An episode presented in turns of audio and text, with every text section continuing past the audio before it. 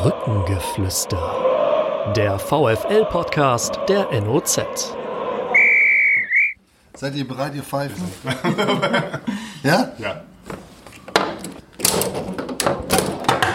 Jawohl, ich würde mal sagen, es war das cool 1 zu 0. Dann, Mit den Toren kommt die Übung dann. Ja. Weiß man, wo man rausholen muss. ich dachte, der HFC war offensiv ein bisschen besser besetzt. Jawohl. Scheiße ausgegangen. Er ist nicht so schlecht besetzt offensiv anscheinend. Ja, aus der Tiefe des Raumes. Das Spiel ist so ein bisschen unter mangelndem Tempo leidet. Ne? Ich würde sagen, das war die Entscheidung. Brückengeflüster, die 18. Der VfL-Podcast der NOZ Medien geht in die nächste Runde. Wir haben zwei Gäste und zwei Reporter. Der eine Gast ist Achim Koch aus Minden, angereist heute Morgen, ist Urausnabrücker, lange VfL-Fan und hat beim großen SV Schinkel 04, der inzwischen in die ewigen Jagdgründe eingegangen ist, gespielt. Und den zweiten Gast, den wollen wir mal hören, den, da habe ich am Freitag in Bochum einen Fan gefragt, ob er sich erinnert. Ja, hat lange beim VfL gespielt, war sehr aktiv, sowohl auf dem Platz als auch neben dem Platz und ähm, hat leider den Verein dann zwischenzeitlich ja verlassen, war eigentlich so einer der Helden meiner Jugend. So, und der Held der Jugend von diesem VfL-Fan mit dem Pseudonym Elfmeter ist Ralf Heskamp, der heute hier bei uns ist. Der Sportdirektor, der Sportchef vom Hallischen FC in der dritten Liga. Einer der Spieler, der für den VfL Osnabrück die meisten Profispiele, mit die meisten Profispiele bestritten hat. Weißt du die Zahl aus dem Kopf, Ralf? Äh, 333, 32, 35, weiß ich gar nicht genau. Ich weiß es nicht ganz genau. Aber eine ganze Menge. Und Ja, zwar zwischen 1982 und dann gab es eine Pause für ein Jahr 1992, äh, 92, 93, 93 war ich in Braunschweig, ja. aber dann nochmal zurückgekehrt. ja. Und jetzt in Halle, wir sprechen über die dritte Liga, wir sprechen über den VfL Osnabrück. Und damit fangen wir vielleicht an, Achim. Du warst am Freitag in Bochum, Johannes Kapitzer, mein Kollege, der hier die Runde komplettiert, war mit mir in Bochum. Wir haben ein tolles Spiel gesehen. Wo hast du gestanden? Konntest du alles sehen? Äh, ja, ich habe äh, gesessen, ich habe im Block K gesessen, auf der Nordtribüne, nicht weit weg von, von euch. Hab dort, war dort relativ einsam, weil ich war eigentlich der einzige VfL-Fan dort. Habe alles gesehen, also habe äh, ein tolles Spiel vom VfL gesehen, muss ich sagen. Erste Halbzeit sicherlich äh, schmeichelhaft für Bochum. Und habe auch ähm, ja, die tollen Fans gesehen, die dreieinhalbtausend, die da waren, aber leider auch die Pyrotechnik. Und das ist aus meiner Sicht schon etwas ärgerlich, wenn ich dann heute Morgen lese, 50.000 Euro muss der VfL zahlen. Das äh, macht dann so ein bisschen wieder nachdenklich nach dem Spiel. Das ist zumindest mal so die Schätzung, die wir haben. Es Ja. ist ja einiges abgefackelt da im Block und ähm, ja, die Strafe aus Nürnberg ist ja auch noch offen beim VfL. Fragt man aber mal den Fan, ja, wie haben Sie das denn ganz erlebt, so ein Spiel am Anfang früher Rückstand, dann Elfmeter? Da ist man gleich schon erstmal richtig emotional drin in so einer Partie. Ja, ähm, also wie gesagt, wir haben kaum richtig gesessen. Da macht Bochum das 1-0 äh, nach dem Fehlpass. Dann sechs Minuten später der verschossene Elfmeter. Und da wäre ich am liebsten schon wieder gegangen, muss ich sagen. Ich bin immer relativ emotional dabei. Habe auch nicht mehr damit gerechnet, dass noch was kommt. Und dann kommt halt noch der Elfmeter äh, zum 1-1. Äh, super, also ein Auf und Ab. Und äh, zweite Halbzeit äh, auch wieder der gehaltene Elfmeter. Äh, und zum Schluss habe ich eigentlich nur noch die Uhr bewacht und drauf geschaut. äh, wann ist endlich Schluss, weil ich immer noch die Sorge da war, dass am Ende doch noch Bochum das Tor macht. Und 1-1 unterm Strich, insgesamt zufrieden. Absolut zufrieden. Ralf, wie ist es bei dir? Verfolgst du den VfL noch intensiver als andere Clubs? Guckst du dann am Freitag bei so einer Terminkonstellation, ihr habt ja am Samstag gespielt. Nee, wir haben auch Freitag gespielt. Ach, ihr habt Freitag Ja. gespielt, Entschuldigung. Ja, natürlich verfolge ich das. Äh, dann bin ich auch am Wochenende in Osnabrück gewesen, lese die Zeitung und verfolge das natürlich mehr als alle anderen Vereine, äh, in denen ich auch vorher gearbeitet habe. Das ist ja ganz klar. Ich war nun 26 Jahre beim VfL und äh, ich habe hier noch meinen ersten Wohnsitz und von daher ist es natürlich selbstverständlich, dass ich noch weiter den VfL verfolge. Hast auch als Geschäftsführer deine Erfahrung gemacht mit der aktiven Fanszene und natürlich auch mit Pyroaktionen.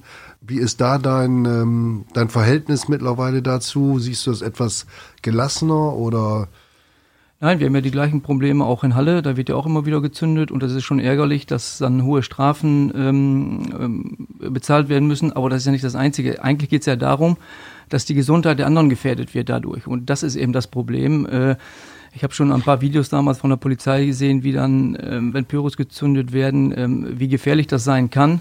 Und das ist eben das Schlimme. Und deswegen verur verurteile ich die Pyro aufs Schärfste. Achim, wie ist das bei den normalen Fans? Wie gehen da die Diskussionsverläufe? Man kennt ja auch den Standpunkt, dem ist ja auch durchaus abzugewinnen. Es sieht ja doch immer wieder recht spektakulär und gut aus. Und ähm, wenn Ultras jetzt sagen, wir gefährden niemanden, weil wir das nicht als aggressives Mittel einsetzen, ja. ist dann doch eine Gesundheitsgefährdung wiederum da? Oder würdest du als Fan auch sagen, das halte ich aus, wenn es dann mal schön ein bisschen brennt?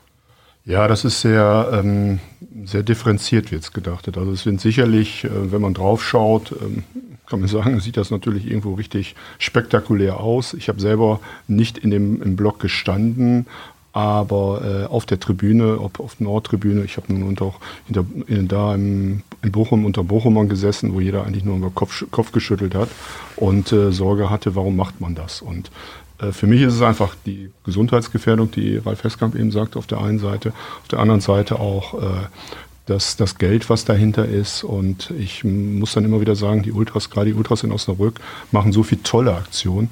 Jetzt gerade vor 14 Tagen den, den Julius Hirsch-Preis äh, in Empfang genommen und äh, dann passieren solche Aktionen. Was mich dann wieder wundert, äh, ich war also in Bochum, es war unheimlich viel Polizei da, es war auf dem Weg dahin, äh, ich habe noch nie so viel Polizei beim Auswärtsspiel mit äh, gesehen und total laxe Einlasskontrollen. Ich meine, das mussten ja, das waren ja nicht nur zwei, drei Zünder, die da waren, das war ja wirklich, da hatten, hätte eine ganze Stadt Silvester feiern können, was da abgefackelt worden ist. Mhm. Man dachte, man wäre beim Spiel Legia Warschau gegen Parok Saloniki. ja, ne? Johannes, was glaubst du denn, wie wird der Verein jetzt reagieren? Denn ich glaube, das kann man sagen, das war eigentlich die von, von VfL-Fans, von VfL-Ultras, die, die größte Pyroaktion, an die wir uns erinnern können. Ja. Das bestätigen auch alle. Ich habe noch keinen gefunden, der gesagt hat, das hat es in diesem Ausmaß schon mal gegeben. Zwingt das den Verein dann auch noch mal zu einer ähm, dazu, die den Verzicht auf Kollektivstrafen zu überdenken oder was? Womit rechnest du? Das ist ganz, ganz schwer zu sagen, glaube ich. Ich glaube, man will sich ja auch nicht verscherzen mit den Ultras. Man wird da jetzt nicht die ganz harte Keule auspacken. Man hat ja schon mal ähm, Choreos verboten. Das trifft die äh, Fans, die, die eingefleischten Fans ja auch immer sehr. Ähm, ja, es ist eine Frage einfach, wie man das Verhältnis äh, ein bisschen normalisieren kann. Ich meine, wenn jetzt jeder sich gegenseitig hochschaukelt, ist auch keinem geholfen. Aber ähm, dass der Verein sich das nicht angucken kann, ist auch klar, weil ich meine, es ist bekannt, das kostet dann den Verein wieder das Geld und äh, dem Sportdirektor Ralf Heskamp blutet da ja auch das Herz, wenn er sieht, äh, da werden 50.000 Euro oder anderes Geld äh, ausgegeben für ähm, Strafen und nicht für Spielergehälter oder Trainer. Also meine Meinung dazu ist, ähm, dass man das nur in den Griff bekommt, wenn die anderen Zuschauer, die drumherum sind, äh, dann auch mit einschreiten, mhm. weil du hast ansonsten keine Chance. Und ich habe ja nun viele Gespräche mit den Ultras geführt. Ähm, Im Grunde genommen bringt es gar nichts, muss ich ganz ehrlich sagen. Die machen das, was sie wollen.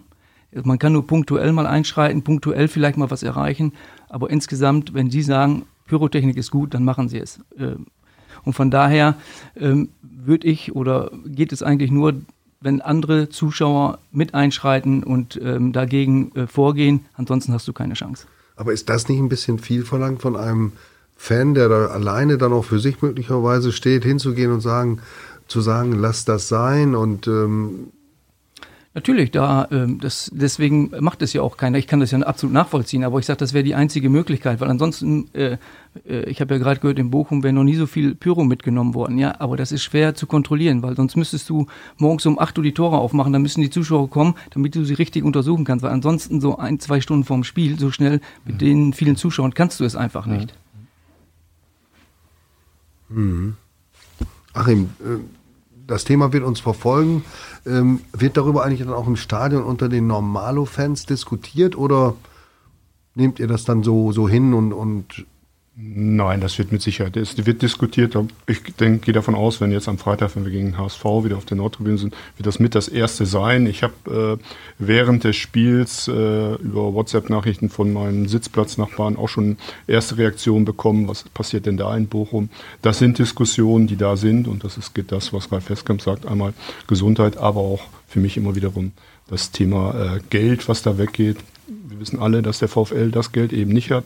Und wenn es jetzt 50, 40 oder 60.000 Euro sind, die können uns irgendwo am Ende des Weges fehlen, sei es bei der Lizenz oder vielleicht bei der Nachrüsten und vielleicht wäre es genau der Stürmer, der Knipser gewesen, den wir im, im Winter hätten holen können für diese 50.000 Ablösesumme, die wir jetzt in Bochum verballert haben.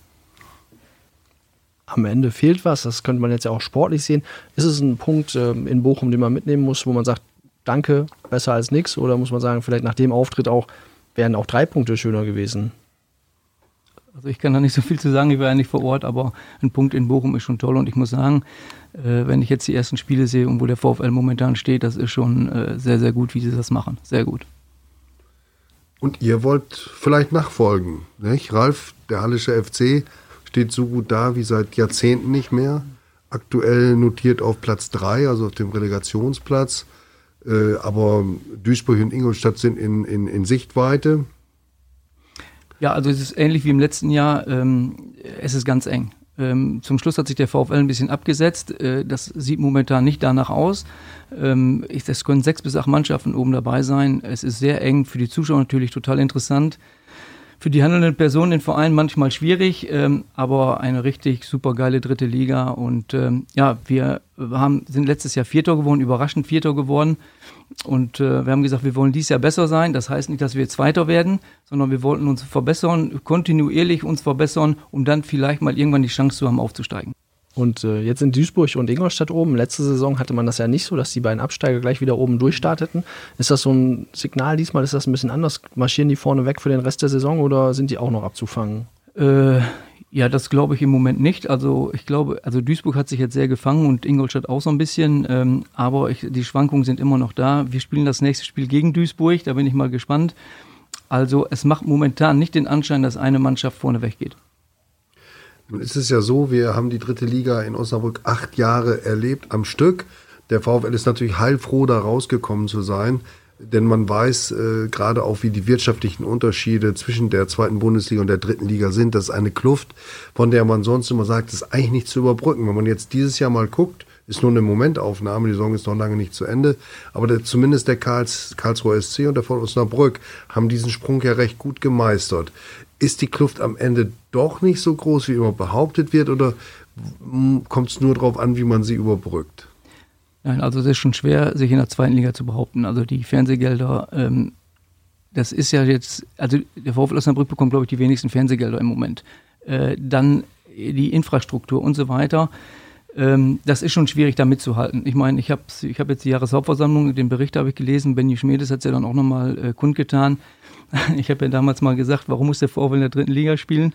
In der ähm, zweiten Liga. In der zweiten Liga spielen, natürlich. Warum muss der VfL in der zweiten Liga spielen? Ähm, weil die Voraussetzungen momentan schwierig sind. Das Ganze drumherum, die Infrastruktur, die ist halt nicht mehr so. Wie wenn ich überlege, wir haben vor, ich glaube, vor 35 Jahren hat Piepenbrock das Funktionsgebäude in Illushöhe gebaut. Da waren wir ziemlich weit oben in der zweiten Liga, was die Infrastruktur anbetrifft. Oh, das ist 35 Jahre her. Und seitdem ist, glaube ich, der Ascheplatz, es ist ein Kunstrasenplatz ausgeworden und dann wurde noch ein kleiner Rasenplatz äh, ähm, genau. installiert. Ansonsten sind die Bedingungen immer noch gleich. Und das ist 35 Jahre her. Also von daher ähm, muss ich sagen, ist die Kluft immer noch groß und wenn der VfL das schafft, die Klasse zu halten, das wäre ein überragender Erfolg. Wie sieht man das denn in Halle, wenn man weiß, oh, da kommt einiges auf einen zu, wenn man vielleicht hochgeht? Also will man wirklich hoch oder sagt man, oh, dann müssen wir wirklich so viel aufholen? Das ist auch eine ganz große Herausforderung, ein großer Brocken vor der Nase. Nein, also es gibt nie zu früh. Ähm, es sagen ja einige, fragen dann immer, Mensch, ist das nicht zu früh, wenn die jetzt aufsteigen? Nein, es gibt, wenn du die Gelegenheit hast, dann musst du aufsteigen. Und dann musst du versuchen, mit deinem ähm, Team die wenn du die Achse, wenn du das alles beibehältst, die, die Führungsspieler, die Stammspieler und dann, ähm, dann drei, vier, fünf, sechs Zweitligaspieler dazu holst und dann brauchst du natürlich auch ein bisschen Glück, dass es dann auch passt, dann hast du auch die Chance, ähm, das zu schaffen. Also nochmal, zu früh gibt es nicht. Was dem VfL ja ganz gut gelungen ist, die Stammspieler zu halten und hochzugehen, wo man auch nicht immer erwartet hätte, mhm. dass die sich dann in der zweiten Liga so gut behaupten. Aber jetzt hat man am Wochenende gesehen, selbst wenn mal so Leute wie Blacher und Van Aken ausfallen, die eigentlich äh, Stützen sind, geht's trotzdem. Ja, das war gerade am Wochenende. Ich meine, ich hatte die, was die Mannschaftsausstellung äh, anfangs gelesen habe mit Köhler, Granatowski und auch Adam Susac schon in Zweifeln gekommen. Nicht bei Adam Susac, aber den anderen beiden. Und gerade äh, Adam Susac hat das super gemacht, hinten souverän. Sven Köhler hat für mich ein ganz, ganz tolles Spiel gemacht. Und auch Nico Granatowski hat seine linke Seite gut bearbeitet. Ähm, es ist überraschend insgesamt, dass äh, doch, der, doch viele äh, von denen, die in der dritten Liga, die mit hochgegangen sind, sei es auch ein Uli Taffertshofer, wo Kollegen sagen, oh, schaffen die das in der, in der zweiten Liga? Sie bestehen fast, fast alle und das ist wirklich überragend gut. Der VfL, der VfL profitiert wie andere Clubs auch davon, von einem guten Scouting und davon, dass er die, die Talente unterhalb der großen Wahrnehmungsschwelle sieht. Ralf, du warst äh, drei Jahre insgesamt, glaube ich, in zwei Etappen Scout mhm. beim FC Bayern München. Du kennst die Talentszene so gut wie wenige. Ähm, ist das tatsächlich so ein, ein Masterplan, dass man sagt, wir holen keine gestandenen Profis, sondern wir holen äh, aus den vielen, vielen Talenten, die vielleicht den, den Durchbruch auf dem ersten Weg nicht geschafft haben, zurück. Sven Köhler ist ein gutes Beispiel, ausgebildet in Dortmund und beim VfL Bochum, dann aber in äh, Dortmund nicht weitergekommen, zwei Schritte zurück, Lippstadt Regionalliga und jetzt ist er da, wo er hin wollte und hat ganz sicher das Zeug, auch zweite Liga zu spielen. Ist das, ein, ist das etwas, was man als Muster auch in Halle vielleicht äh, praktiziert? Ja, also es ist erstmal schwierig, aus dem eigenen Jugendbereich äh, Spieler hochzuziehen in der dritten Liga, weil, ähm, und das ist meine Erfahrung, als ich Scout bei Bayern München war, ähm, es wird ja es geht immer früher los. Früher war es mit 16 bist du ins andere, ins Nachwuchsleistungszentrum. Heute sind sie 13, 14. Und ähm, ich sage jetzt mal überspitzt, wenn ein Spieler gerade auslaufen kann, dann wird er schon von den großen Vereinen abgeworben. So, und deswegen ist es schwierig, die besten Spieler in den Vereinen zu halten, die in der dritten Liga spielen. Äh, deswegen ist es dann unsere Aufgabe. Man muss ja immer sehen, wo, wo ist man. Also wir spielen jetzt in der dritten Liga mit Halle wo kriegen wir unsere Spieler her? Ich versuche da immer sehr strukturiert vorzugehen. Und natürlich ist das Scouting dann wichtig. Und dann musst du Spieler, und das, was jetzt auch gerade gesagt wurde, wir achten in erster Linie auf Spieler, die in den zweiten U23-Mannschaften der Bundes- oder Zweit, äh, Bundesligisten oder Zweitligisten spielen, die den Sprung noch nicht ganz schaffen, äh, die aber das Potenzial haben, die wir weiterentwickeln können. Das Problem dabei ist, die müssen die dritte Liga annehmen, weil spielerisch sind sie meistens besser, aber äh, die, zwei, äh, die dritte Liga lebt eben davon, dass sehr laufintensiv ähm, das Spiel ist und sehr körperbetont ist. Und da müssen sie sich dran gewöhnen. Und wenn sie es dann schaffen, dann ist dem Verein geholfen und vielleicht auch, wenn er ausgeliehen ist, dem Erst- oder Zweitligisten. Und ähm, da legen wir natürlich einen großen Fokus drauf. Johannes, wir haben, wir haben ja immer einen Zuschaltgast und eine Legende vom VfL Ralf Heskamp haben wir hier. Jetzt holen wir noch mal einen anderen dazu. Und der ist auch in der dritten Liga tätig Ihr könnt jetzt da draußen in der weiten digitalen Welt mal anfangen zu raten. Und äh, dann geht der Ruf jetzt raus. Enox. Harald Pistorius, NOZ. Guten Tag, Joe. Guten Tag, Harald. Ich begrüße dich herzlich bei unserem Podcast zum VfL. Brückengeflüster heißt er. Ich darf dir vielleicht mal ganz kurz die Runde vorstellen, die hier ist. Johannes Kapitzer, mein Kollege, sitzt neben mir. Mir gegenüber sitzt ein langjähriger VfL-Fan, der in Minden lebt und ständig Kilometer macht, um den VfL zu sehen. Achim Koch. Und dann hier einer, den du gut kennst und mit dem du ja auch jetzt in einem aktuellen Konkurrenzverhältnis in der dritten Liga stehst. Ralf Heskamp, der Sportchef vom Hallischen FC. Jetzt bist du mit dabei und als erstes natürlich gerade aus Osnabrück herzliche Glückwünsche zum Derby-Sieg am Samstag. Also ja, das ist kein Derby für uns. ähm, aber äh, Grüße an die Runde. Ähm, Danke. Ja, es war, waren drei wichtige Punkte für uns. Ähm, natürlich äh, das Spiel halt nicht so brisant wie äh, VfL Osnabrück gegen Preußen Münster, aber es war ein ganz wichtiger Einstieg für uns. Vielen Dank für die Glückwünsche. Ja, die Glückwünsche kann man eigentlich auch auf den Saisonverlauf beziehen. Äh, da, wo der FSV Zwickau jetzt steht, äh, einmal der Platz, Rang 9, aber dann, ihr habt sieben Punkte Abstand schon zum ersten Abstiegsplatz. Denn man muss ja sagen, ihr seid äh, ein Verein, der mit die wenigsten äh, Mittel hat, um in dieser dritten Liga zu bestehen. Ganz pauschal gefragt, du bist jetzt in deiner zweiten Saison dort. Wie schafft ihr das? Ja, das ist ähm, jeden Tag harte Arbeit. Ähm, man, man möchte es nicht immer so hören, aber wir machen halt sehr viel aus, aus die wenigen Mittel, die wir haben. Ähm, es ist nicht nur halt die letzten beiden Jahre, wo ich da bin, sondern auch davor ist halt hier ähm, sehr vernünftig gearbeitet worden. Ähm, es gibt eine gewisse ja, Mentalität hier in, in, in Zwickau und äh, wir suchen halt Spieler aus, äh, die ja diese Charakter haben und ähm, diese Saison haben wir halt wirklich äh, sehr ordentlich äh, gespielt teilweise. Wir haben auch ein paar Rückschläge gehabt. Wir haben halt jetzt den Sachsenpokal halt gegen Oberligist verloren. Das zeigt einfach, ähm, dass wir eine ordentliche Mannschaft sind, aber wir sind keine Übermannschaft. Und äh, ähm, die Heimspiele sind für uns äh, extrem wichtig. Wir sind halt schon eine sehr gute Heimmannschaft ähm, und äh, ähm, auswärts versuchen wir uns zu verbessern und viel zu punkten. Und wenn es uns gelingt, dann ja, entsteht so ein Tabellenplatz wie Tabellenplatz 9. Ähm, hier sind wir aber sehr vorsichtig. Die Menschen hier sind äh, sehr bodenständig und wissen ganz genau, ähm, dass es halt ein harter Kampf sein wird bis zum letzten Spieltag. Ja, Joe, äh, auch von meiner Seite herzlichen Glückwunsch. Ich habe deinen sportlichen Leiter noch äh, nach dem Spiel, als wir in Jena gespielt haben, gesprochen. Habe ihm alles Gute gewünscht und freut mich, dass ihr gewonnen habt. Aber jetzt mal ganz ehrlich, Joe, ihr habt eine eklige Mannschaft. Das muss man mal ganz ehrlich sagen. Ihr habt echt eine eklige Mannschaft. So, und, ja, ich aber habe nur Spieler ausgesucht, die halt wie ich gespielt haben damals. Also, ja, Aber du weißt ja, vor solchen Gegnern hatte Ralf natürlich früher auch besonders viel Angst, ne? Also Ralle, also ich muss sagen, also ähm, Ralle, also und das ist ja auch normal, ich mache sehr viel Spaß mit Ralle, ne? Und ich, der ist halt 20 Jahre älter als ich und was ist ich. Aber die Arbeit, die halt in Halle geleistet wird, das ist halt schon äh, sehr ordentlich. Ähm, die stehen zurecht da oben. Ähm, ich glaube mit 28 Punkten. Ähm, es hätten ein paar mehr werden können. Ich bin ähm, öfters im Stadion bei Halle gewesen und äh, ähm, ja, also die Arbeit von beiden Vereinen ist sehr, sehr, sehr gut. Natürlich hat Halle also ein paar andere Voraussetzungen als wir. Ähm, wir müssen eklig sein. Wir müssen halt ähm, das Spiel so ein bisschen halt ähm, zerstören. Und wenn es uns gelingt, dann haben wir eine Chance, gegen jede Mannschaft in der Liga zu punkten. Ah, das war, Entschuldigung, das war aber war ja ein kleiner Spaß, Joe, aber ich muss ganz ehrlich sagen, nee, ihr habt die wirklich super zusammengestellt. Also äh, nicht, weil ich ein freundschaftliches, freundschaftliches Verhältnis zu Joe habe, aber wie da gearbeitet wird in den letzten Jahren, aus relativ wenig Mitteln hatten wir ja auch im letzten Jahr, in diesem Jahr auch nicht besonders viel. Ähm, äh, richtig gut. Also die Mannschaft, die sie jetzt zusammengestellt haben, die ist wirklich gut und äh, ähm, ja, es ist schwer gegen die zu spielen, nicht nur ekelig, es ist einfach schwer, weil sie es einfach richtig, richtig gut machen. Also Halle gegen Halle gegen Zwickau, Enox gegen Heskamp, das nächste Duell, das kriegt so eine gewisse Brisanz. Man hört das schon raus, Joe, bei euch.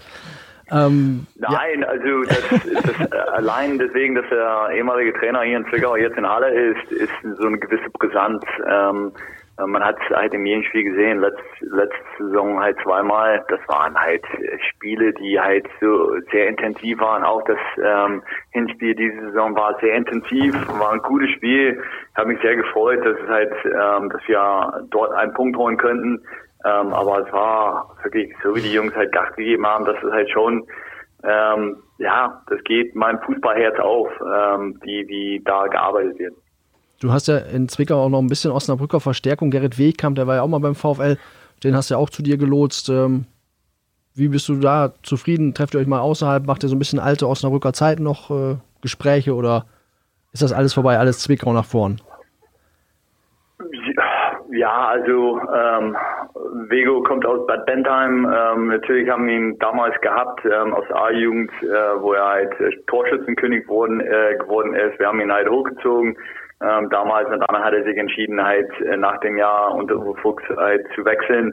Ähm, wir wissen ganz genau seine Stärken, seine Schwächen. Ähm, der hat sehr, sehr, gut angefangen hier. Ähm, er hat wirklich äh, war torgefährlich, gerade im ersten ersten Spiel gegen äh, gegen äh, SV Meppen hat er auch getroffen. Ähm, der ist auf einem guten Weg. Ähm, das ist schon eine kleine Umstellung für ihn hier in, in Zwickau. Ähm, wir spielen etwas anderen Fußball, als in Aalen gespielt worden ist. Ähm, aber der nimmt das an, das ist ein sehr positiver Mensch und ist definitiv ein Gewinn für uns. Äh, wir sprechen schon über die alte Zeiten, gar keine Frage, aber äh, wir konzentrieren uns mehr auf, auf das, was auf uns zukommt. Ralf äh, und Joe, ihr seid ja beide so ungefähr zum selben Zeitpunkt äh, in, in euren Vereinen angekommen, angefangen. Ähm, vielleicht etwas blöd oder naiv gefragt, aber hattet ihr so im Hinterkopf äh, erstmal die Überlegung, wollen wir in den Osten gehen oder hat das für euch überhaupt gar keine Rolle gespielt? Es ging nur darum, ob der Verein passt. Vielleicht du zuerst, Joe.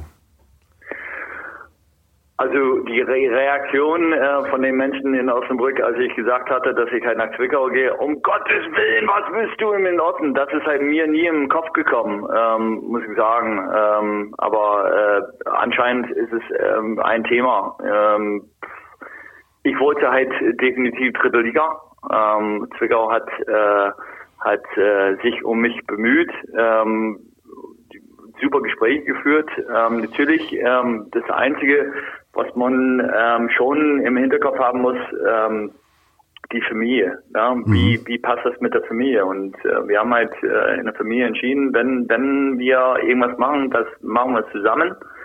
Und bin heilfroh, dass es halt so geklappt hat ähm, mit der Familie. Also Sophie ist halt äh, hier in der Schule sehr gut aufgenommen worden, in ihrer Basketballmannschaft sehr gut aufgenommen worden. Ähm, Gunilla hat sofort einen Job gefunden ähm, und äh, es ist halt hier, ähm, man kann es aushalten. Also es war nie ein Riesenthema für mich persönlich, weil Fußball ist der Fußball.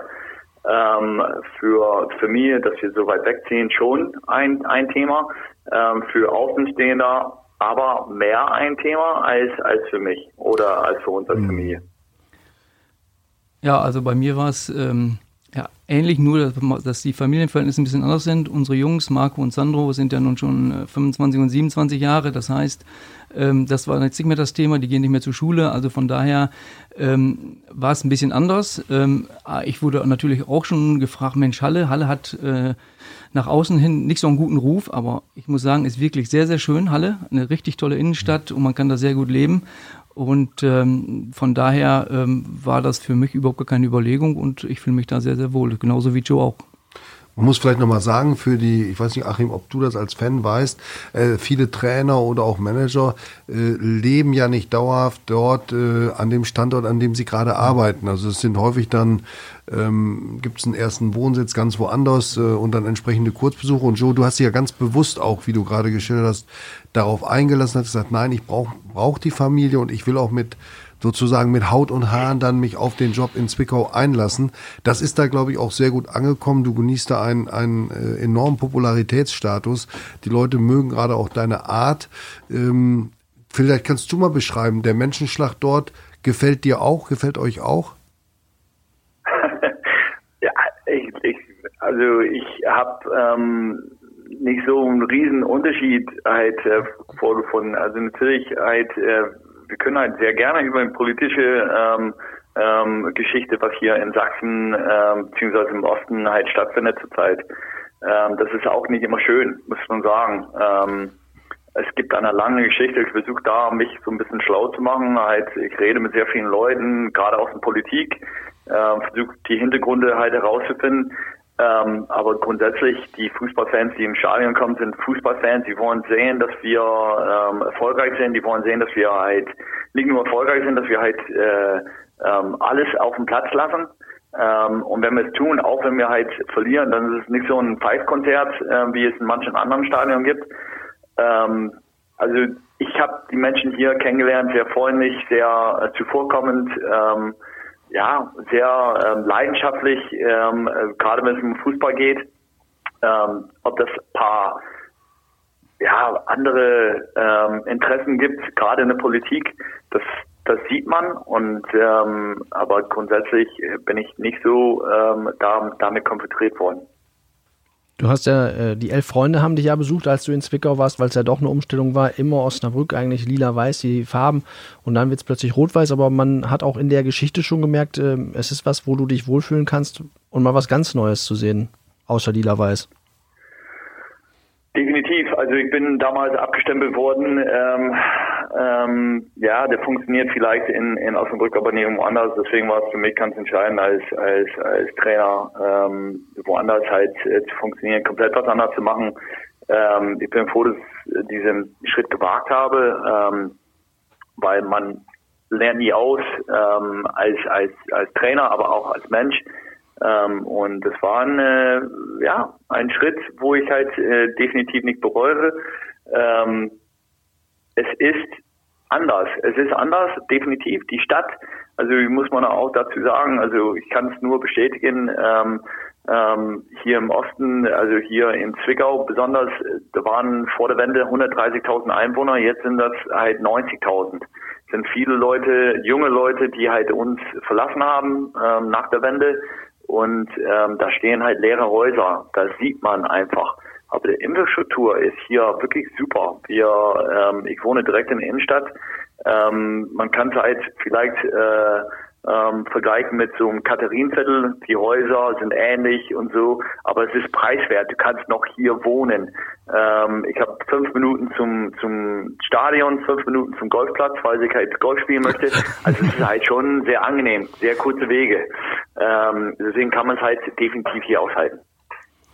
Also wird Golf der nächste Sport oder bleibst du dem Fußball Ich noch ein bisschen da erhalten? damals in, äh, in Osnabrück auch gespielt, äh, teilweise. Ich bin, äh, äh, ich spiele sehr, sehr gerne Golf. Ähm, ich habe äh, am liebsten mit Lothar Gams gespielt, aber leider habe ich es in den letzten Jahren halt nicht mehr geschafft, Aber, ihm zu spielen. aber, aber Joe, äh, jetzt hast du hier den Rasen kaputt gemacht, jetzt machst du den in Zwickau kaputt, oder was?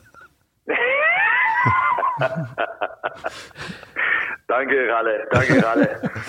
Der ist, der ist nur geliehen, Joe, den kriegt er zurück.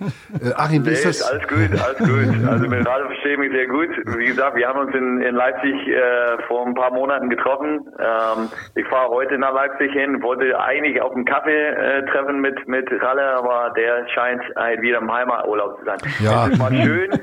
Es ist mal schön, wenn man halt nur drei Tage die Woche arbeiten muss. Ich wollte sagen, Sportdirektoren, die haben ja einen Halbtagsjob. Das ist ja. so. Nein, jetzt ernsthaft. Der, vielleicht nochmal an Achim die, die Frage. Du hast ja Joe dann auch spielen sehen, die ganzen Jahre, äh, als er damals äh, gekommen ist und ähm, ja eine äh, Bilderbuchkarriere hier hingelegt hat. Vom amerikanischen äh, ja, Durchgänger, der eigentlich vielleicht war oder sein wollte, zum Rekordspieler, zum beliebtesten Osnabrücker geworden und immer noch in bester Erinnerung. Ähm, verfolgst du auch so ein bisschen dann so den Verein von Joe, in diesem Fall Zwickau oder von Ralf, als er in Kiel war? Oder behält man so eine Verbindung gerade zu diesen, ja, zu den Spielern, die den Verein besonders geprägt haben? Ja, doch, man schaut auf jeden Fall, gerade bei Joe oder auch bei Ralf Heskamp, die nun lange beim Verein waren. Ich habe auch das Interview im Elf Freunde gelesen mit Joe Ennox, guckt immer noch mal nach, wie spielt Zwickau, auch bei Halle. Wenn ich an Halle denke, dann fällt mir in erster Linie Ralf Heskamp ein, habe die Interviews dann, wenn die gegen uns gespielt haben, gesehen und da schaut man immer noch das. Dafür waren die Spieler eben nicht nur ein oder zwei Jahre beim VfL, sondern haben den VfL ganz extrem mitgeprägt. Joe, ich bedanke mich Ja. bei dir, dass du, dass du äh, zugeschaltet werden wolltest und konntest. Ähm, aber entlassen möchte ich dich jetzt nicht mit so einer kleinen Prognose. Wir, wir verfolgen die dritte Liga natürlich auch noch. Ähm, Ja. Was hast du denn für einen Eindruck? Wie wird sich das an der Spitze entwickeln? Was, wer sind für dich die Mannschaften, die ähm, die besten Aufstiegschancen haben? Ja, also es, hat sich ausgezeichnet, das sind halt eine Spitzgruppe, das sind halt fünf Mannschaften dabei zurzeit, die sich so schon ein klein bisschen abgesetzt haben. Unter diese fünf Mannschaften werden halt äh, ja zwei direkt aufsteigen. Also ich glaube Duisburg, äh, natürlich Reit wird es nicht hören von mir, aber Halle hat sich einen wirklich sehr guten Ausgangsposition halt ähm, rausgespielt. Ähm, Ingolstadt, ähm, Unterhaching, okay, die haben halt jetzt am Wochenende verloren, aber auch Braunschweig, die halt wirklich eine, einen Trainerwechsel hinter sich haben, ähm, jetzt am Wochenende nicht so super gespielt, aber erfolgreich gespielt haben. Aus diesen fünf Mannschaften werden halt, ähm, glaube ich, das ist meine persönliche Meinung, halt die zwei, die zwei Aufsteiger ähm, beziehungsweise die drei Plätze oben ähm, herausspielen. Ähm, alles, was dahinter ist, es kann natürlich so sein, dass eine Mannschaft wie Hansa Rostock, wie Magdeburg, dass die einen Lauf bekommen in der Rückrunde und dass die halt Anschluss finden. Ähm, aber das sind, äh, ähm, es wird halt sehr eng. Äh, auch unten, man sieht auch, man hat gesagt, dass wir halt ähm, sieben Punkte haben bis auf den letzten Abstiegsplatz. Ähm, diese vier Abstiegsplätze, es ist brandgefährlich. Ähm, Jede Mannschaft, die sich sicher fühlt, die, die, das ist halt, äh, ja, einfach gefährlich. Und äh, man hat letzte Saison gesehen, ähm, Cottbus mit 46, 46 Punkten ähm, abgestiegen letzte Saison. Das ist halt für mich wahnsinnig. Ähm, wir waren halt mit 52 Punkten nur sechs Punkte vom Abstiegsplatz mit 52 Punkten. Ähm, deswegen, ähm, wenn es halt vor ja, drei, vier Jahren halt diese vierten Abstiegsplatz gew ähm, gewesen wäre, dann wäre VfL abgestiegen in der Regionalliga. Mhm. Also das muss man halt einfach ganz deutlich sagen. Ähm, das ist halt ähm, für uns geht es ums Überleben. Ähm, äh, für die Mannschaften, die jetzt schon 28 bzw. mehr Punkte haben, geht es darum, halt äh, diese diese Platz äh, äh, zu befestigen. Und das heißt, dass man halt viele Punkte holen muss bis zur Winterpause. Und Ralf, hast du jetzt noch einen Auftrag an Joe? Er spielt ja am Montag um 19 Uhr mit dem FSV Zwickau bei Eintracht Braunschweig, eurem Konkurrenten im Spitzenkampf. Ja, also äh, ich drücke Joe natürlich immer die Daumen, natürlich jetzt gerade gegen Braunschweig. Äh, nur natürlich, wenn sie gegen uns spielen, natürlich nicht, aber äh, nein, ja. insgesamt äh, ähm, würde ich, freue ich mich, wenn, wenn Zwickau gewinnt und Joe jetzt gegen Braunschweig gibt Gas ne, und sonst wechselt sich selbst ein, dann wird er schon. Alles klar, dann mache ich das. Sehr schön. Joe, vielen Dank, alles Gute, viele Grüße nach Zwickau, nicht nur hier aus der Runde, sondern bestimmt auch von, von vielen, vielen Fans, die das nachher hören. Und, ja, ähm, ich habe ich hab sehr gerne, ähm, sehr gerne halt äh, dazugeschaltet. Ähm, ich habe mich sehr gefreut, dass man hört, dass man halt viele Fans darf äh, ein bisschen verfolgen, was wir hier in Zwickau machen oder was ich hier in Zwickau mache. Ich habe auch gerade nach dem Sieg gegen Preußen Münster halt viele SMS bekommen vom, vom ähm, VfL-Fans. Ach was. Ich wünsche natürlich VfL ähm, alles, alles Gute für die kommenden Spiele. Natürlich das Highlight jetzt gegen HSV. Ähm, da freuen wir uns, äh, wenn, wenn äh, die drei Punkte ähm, in, in Osnabrück bleiben. Vielen Dank, Joe. Bis bald. Dankeschön. Okay, bis bald. Tschüss. Tschüss. Tschüss. Tschüss. Ja, Johannes. Joe hat das Spiel gegen HSV angesprochen. Und, und ich frage dich jetzt, gewinnt der VfL auch gegen den HSV? Also so wie sie gegen Stuttgart gespielt haben, muss man ja fast damit rechnen, dass sie einen großen schlagen. Auf der anderen Seite hat äh, der HSV wirklich, wirklich viel Qualität dabei und ähm, ich glaube, das ist so ein bisschen so eine Übermannschaft. Na klar, wenn es, wenn es einer zu leicht nimmt und Osnabrück auf die leichte Schulter nimmt, dann äh, sind schon andere ausgerutscht hier. Also das werden aber auch die Hamburger wissen. Insofern, ja, es wird ein schwieriges Ding. Punkt wäre schon gut. Sieg wäre noch besser, aber da bin ich ein bisschen skeptisch. Lieber ein bisschen vorsichtiger gehen.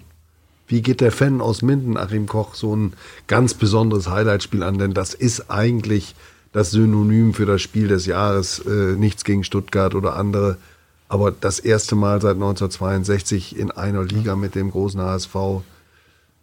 Ja, ich freue mich total drauf. Wie gesagt, den HSV, Ligaspiel habe ich nicht gesehen, aber dreimal im Pokal gegen, waren sie an der Bremer Brücke, zweimal gewonnen, einmal verloren. Und das ist natürlich äh, klasse. Flutlicht, äh, Freitagabend und ausverkauftes Haus. Und dann denke ich einfach zwei oder drei Jahre zurück. Äh, da saßen wir gegen Groß Asbach oder gegen Paderborn mit äh, auf verlorenen Sitzen mit 7000. Äh, neben mir saß niemand mehr und äh, hat nicht damit, wir haben nicht damit gerechnet, niemand hat damit gerechnet, wo wir jetzt in, nach zwei Jahren stehen und ganz tolles Spiel und ich glaube, es ist alles drin am Freitag. Du hast ja zwei der Spiele, die Achim eben angesprochen mhm. hat, äh, mitgemacht. Das erste haben viele vergessen. Das war, glaube ich, 88, 89. Mhm. Hans-Werner Moss war Trainer. Ich oh, habe ja. 1-0 verloren gegen Keutger, Bierhoff mhm. und Co. Du hast gespielt, ja. aber das war sowas. Äh, genau, das ist, das ist ein bisschen aus meinem Kopf. Also ich kann mich aber noch an das Spiel erinnern, äh, als ich dann Geschäftsführer war genau. beim VfL Osnabrück. Äh, da sieht man, dass in einem Spiel alles möglich ist ja. und das ist auch am Wochenende so natürlich. Wenn alles normal läuft, gewinnt der HSV das Spiel, aber äh, wenn der VfL richtig gut drauf ist ähm, und HSV äh, vielleicht nicht ganz so gut, dann kann der VfL, VfL auch das Spiel gewinnen. Du guckst es dir an. Ich weiß jetzt noch gar nicht, am Wochenende, wir spielen ja nun selbst wir gegen, Samstag, gegen ne? wir spielen Samstag, wann ist das Spiel, VfL? Am, am Freitag. Am Freitag, okay, dann kann es, äh, dann äh, werde ich mir das wahrscheinlich angucken, ja. Man hat es ja gegen Stuttgart gesehen, eigentlich, wenn man gar keine Chance hat oder wenn keiner damit rechnet, dann läuft es plötzlich. Ähm, ja, wie sehen denn die Chancen gegen Hamburg, Herr Koch? Wie sehen Sie es denn? Ja, ich hoffe einfach, dass es nochmal wieder eine Wiederholung wird von dem Spiel gegen Stuttgart. Ich glaube sicherlich sind Stuttgart und äh, HSV von der Qualität her ähnlich die beiden besten Mannschaften der Liga, wobei Bielefeld sicherlich am konstantesten spielen. Aber wenn äh, Bibo Kühn wieder so einen überragenden Tag hat, die Hintermannschaft alles rausholt, dann sage ich mal so 1-0 oder es steht 0-0 bis zur 90. Minute und dann kriegt Marco Alvarez einen Freistoß. das klingt, klingt wie gemalt. Brad, wir wollen noch ein bisschen über Halle sprechen und auch ein bisschen Dinge, die, die nicht den Fußball betreffen. Joe hat ja vorhin angesprochen, dass es äh, die politischen äh, Ausuferungen, die, die im Osten halt stark zu spüren sind. Und es hat in, in Halle äh, vor einigen Wochen einen Anschlag auf die jüdische Synagoge gegeben. Und du warst, äh, du warst insofern nah dran, weil du ganz in der Nähe wohnst ähm, und ihr habt anschließend mit allen Hallenser Spitzenclubs eine Gemeinschaftsaktion gemacht, äh, um Zeichen gegen, gegen Rechts und gegen Rassismus zu setzen. Erzähl doch mal bitte ein bisschen, wie, wie, wie die Stimmung in der Stadt, wie du die wahrgenommen hast nach dem Anschlag und äh, was du glaubst, was ihr als Spitzensportler mit so einer Aktion erreicht habt und erreichen könnt. Ja, also ich war zu dem Zeitpunkt im Stadion, in meinem Büro und äh, zufällig war der Präsident da, ähm, der dann äh, mitbekommen hatte über unseren Oberbürgermeister, äh, was da passiert ist, Synagoge. Und ähm, meine Frau war dann zu Hause im, im, in dem Paulusviertel, da wo das passiert ist, ungefähr 600, Kilo, 600 äh, Meter entfernt. Und habe mich natürlich direkt angerufen, weil alle sollten zu Hause bleiben. Äh, und äh, Andrea wollte dann eigentlich mit dem Hund spazieren gehen, ist dann in der Wohnung geblieben, ganz klar ja, das war schon, äh, waren kriegsähnliche Zustände. Ähm, man hat Angst gehabt, äh, sehr bedrückend die ganze Stimmung und das hat sich dann auch mehrere Wochen hingezogen. Ähm, das war sehr bedrückend. Und wenn man das dann sieht, äh, was da passiert ist, dann kann man das, was Joe auch gesagt hat, die politische Szene dort ist dann manchmal nicht ganz so einfach. Und ähm, ähm, ich habe es ja damals auch schon mal im Interview hier gesagt, äh, wenn man sieht, wie bestimmte AfD-Politiker, ähm, ähm, was die dann sagen, meiner Meinung nach damit dann solche Dinge auch befeuern. Das ist nicht der Hauptgrund und die Hauptschuld, aber wenn man dann ähm, überhaupt die AfD wählt, das ist schon, ist, schon, ist schon Wahnsinn. Und ich bin auf der Trauerfeier von dem Kevin gewesen, der in diesem Dönerladen erschossen wurde.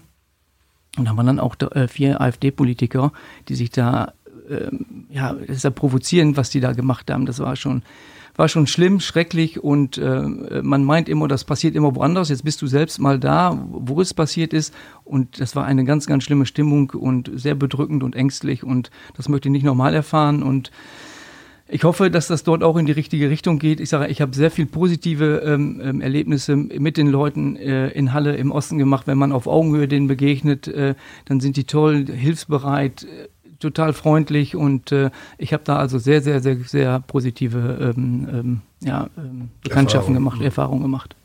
Wie geht man denn damit um, wenn man eigentlich so was Leichtes, Fußball, Unterhaltungssport, irgendwas ja, relativ äh, Unterhaltsames macht und äh, dann in so einer Situation ist, in so einer Stadt, in der es gerade sehr ernst ist. Ich meine, auf der einen Seite darf man die Laune nicht verlieren und auf der anderen Seite fällt es dann doch wahrscheinlich schwer rauszugehen und zu sagen, kommt Leute, heute spielen wir mal Fußball. Ja, das Schlimme waren ja die sozialen Medien.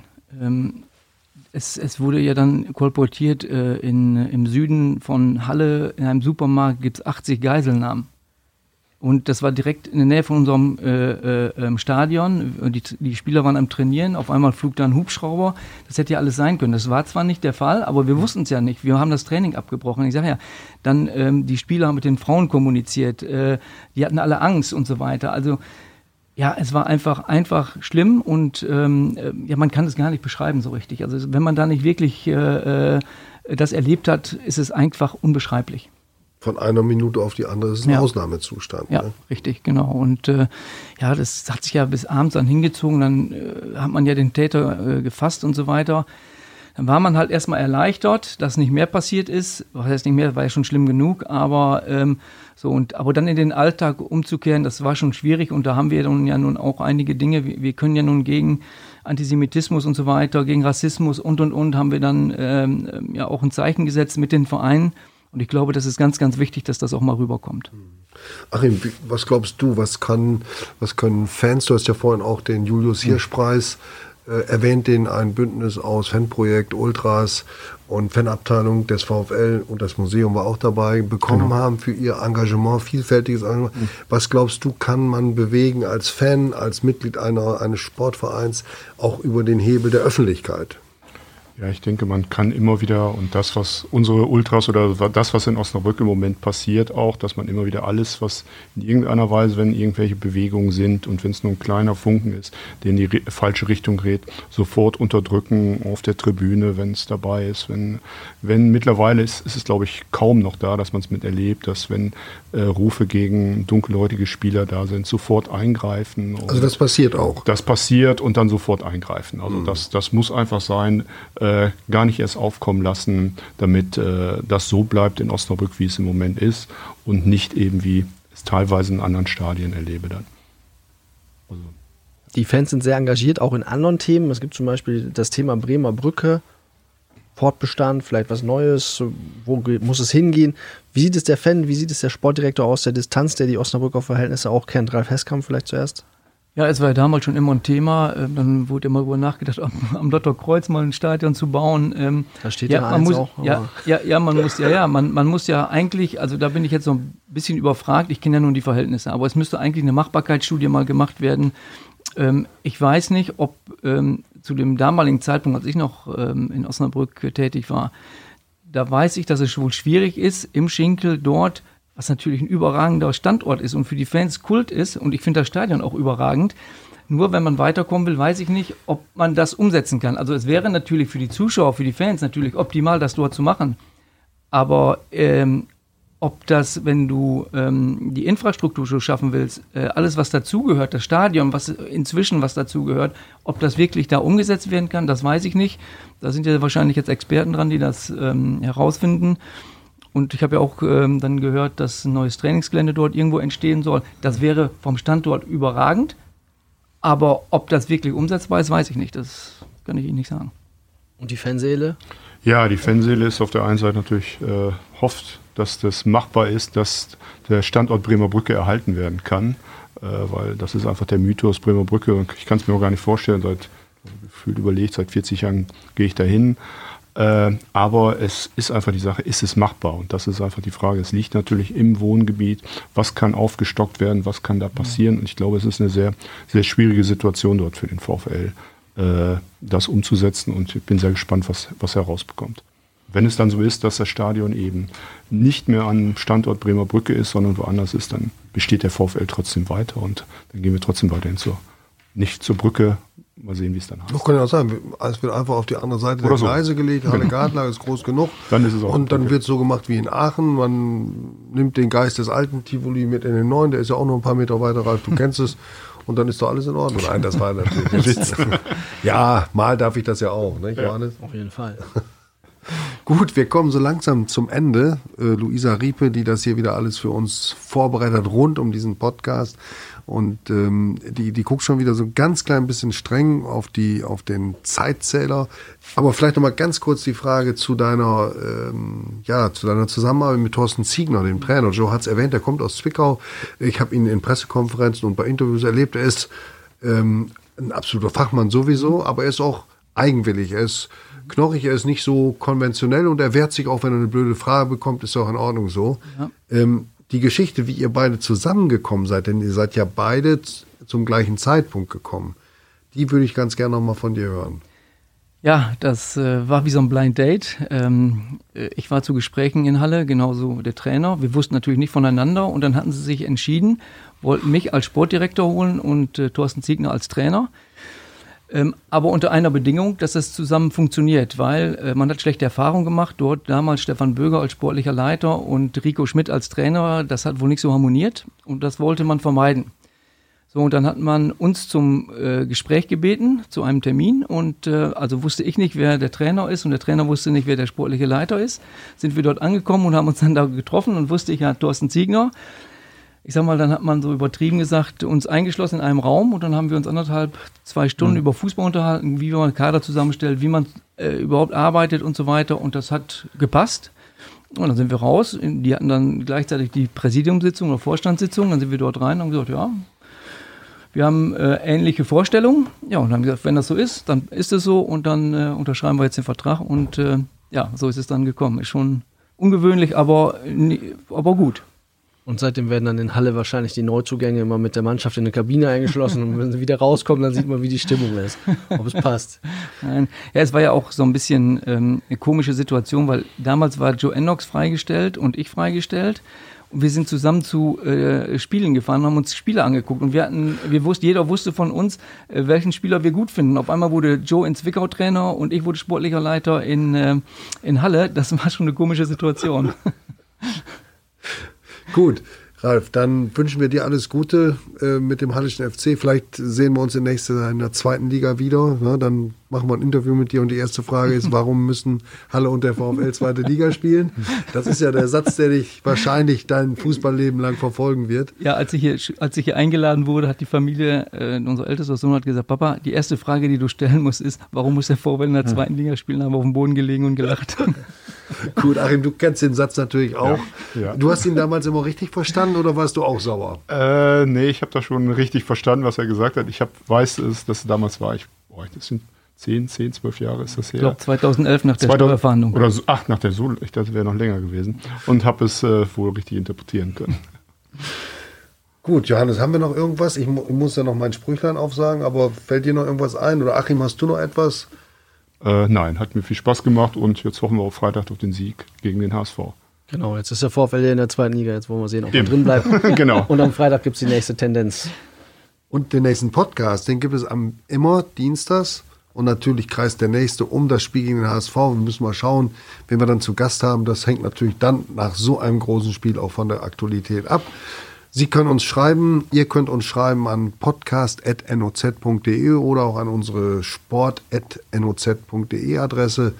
Ähm, wer dabei sein will, wer Themen anregen möchte, wer vorschlagen will, wer als Gast das nächste Mal hier im Studio, im leider nicht beheizten Studio sitzt, dann könnt ihr das gerne mitteilen.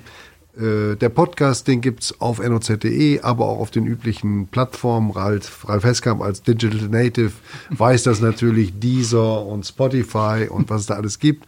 Ja, das befolgen wir ganz brav. Wir wünschen euch eine gute Woche. Viel Spaß am Freitag beim Spiel gegen den HSV. Johannes und ich sagen Danke bei Achim Koch und Ralf Heskamp. Macht's gut. Ja, vielen Dank. Okay, danke. Und tschüss. Tschüss.